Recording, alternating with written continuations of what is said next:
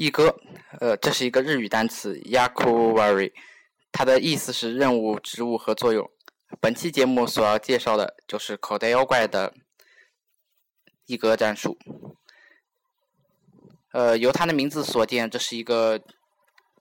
这这种打法实际上是一个舶来品，它是流传于日本的。它的适用范围仅仅是六选三的实机单打，因为日本人不玩对战平台嘛。然后对于 P.O. 的六对六实际上并不适用。一来的话，你看不到对面的全部队伍；第二，六支不会像三支那样有比较完美的联防体系，肯定会有漏洞的。下面开始解释一下概念。解释一哥论理之前，先简单说一下一哥理论。这两个东西虽然是同源，但不是同物，两者请不要混淆。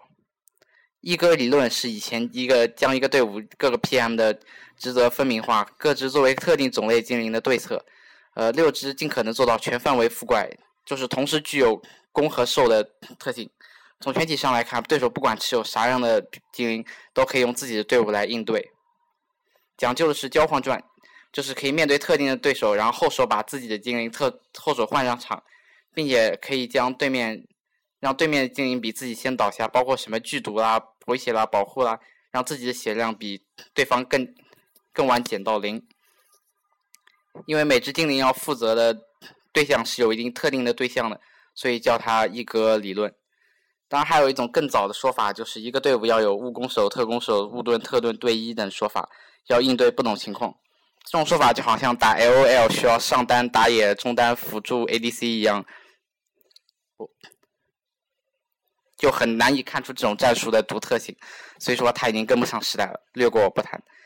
一哥论理是上种说法的夸大，把它变成一个抽象的模型，把对战认为是交换攻击、交换攻击的循环。这样说比较抽象。那我们举个例子，我们自己这边的三只精灵是水狗、草缸、鬼灯，对面的是草豆、火缸和玛丽洛丽。那么水水狗克的是火缸，然后火火缸克草缸，草缸克玛丽露丽，玛丽露丽克鬼灯，鬼灯也是克草豆，草豆克水狗，就这样形成一个循环。比如说我上我上的是水狗，然后对面上火缸，对面会换草豆，然后我自己这边的话会换上鬼灯，然后对面再换玛丽露丽，就这样无限循环的换下去了。每次交换的时候呢，自己和对面都会获得一次攻击的机会，这个时候就是双方伤害的精算了。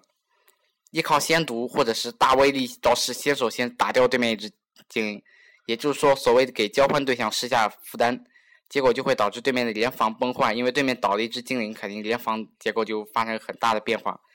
用这样的获利，呃，获得胜利就是一哥论理的基本战法。所以说，一哥论理里面不会出现辅助技，因为辅助技会让对手无伤上场，并且无效的手段相比起攻击技能要多很多，以及先知技能，因为威力太小了。无法对交换对象施加大负担。不过，部分追求高特效的，比如说重返、电反、追击，虽然输出不是很高，但是它是交换战的一部分，所以可行的。大威力、低命中的技能都可以用必然力弥补。实际上，因为就在这个游戏里，就算是百分之九十的技能也可以 miss，所以说这个命中率也是要考虑的一部分。因为都会会换上能压制对面精英，所以说都会强制对面换人，因此速度是没有意义的。道具也是统一的，用来加速破坏对面联防的火力上升用的道具，包括抓耳头巾、抓耳眼镜和生命玉。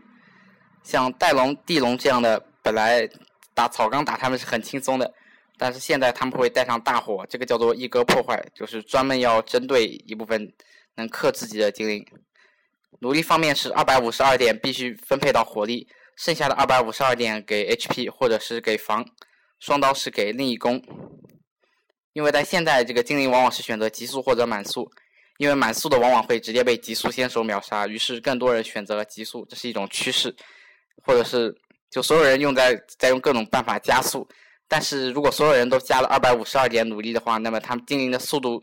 他们的速度差实际上是没有任何变化的。就是说，每只精灵都浪费了二百五十二点努力，这点努力分配到耐久或分配到防、分配到攻上、分分配到防上面去的话，那是可以增加自己后手反杀的机会。因为速度这个属性，它只仅仅仅是比较两个数值的大小，你多一点和多一百点没有什么区别。但是少部分，但是你刻意减速也是没有意义的。比如说鬼剑，把速度刷到零，这种是没有什么好处的。少部分为了针对或者是要可以或者会加一定速度的努力，或者是要携带梦话，比如说水都。像五代的环境很暴力，它就不适合打一格论理。但是到了六代，也就是 X Y 里面，平均火力降低了，然后部分特性抗性调整了，有些是刚系不抗鬼恶了，然后车轮战的可能性就增加了。一格理论理作为特别能破坏联防的战术，依然是可行的。那我个人认为，一哥论理的这种思想，它不仅仅是适用于口袋妖怪，在其他的一些领域可能也会有它的作用。对于它的一些相关的介绍，可能就要会在以后的节目中出现。呃，最后由于这次节目是在南京录制的，所以说背景音乐也就也就肯定没有背景音乐了，对吧？好，我们下次再见。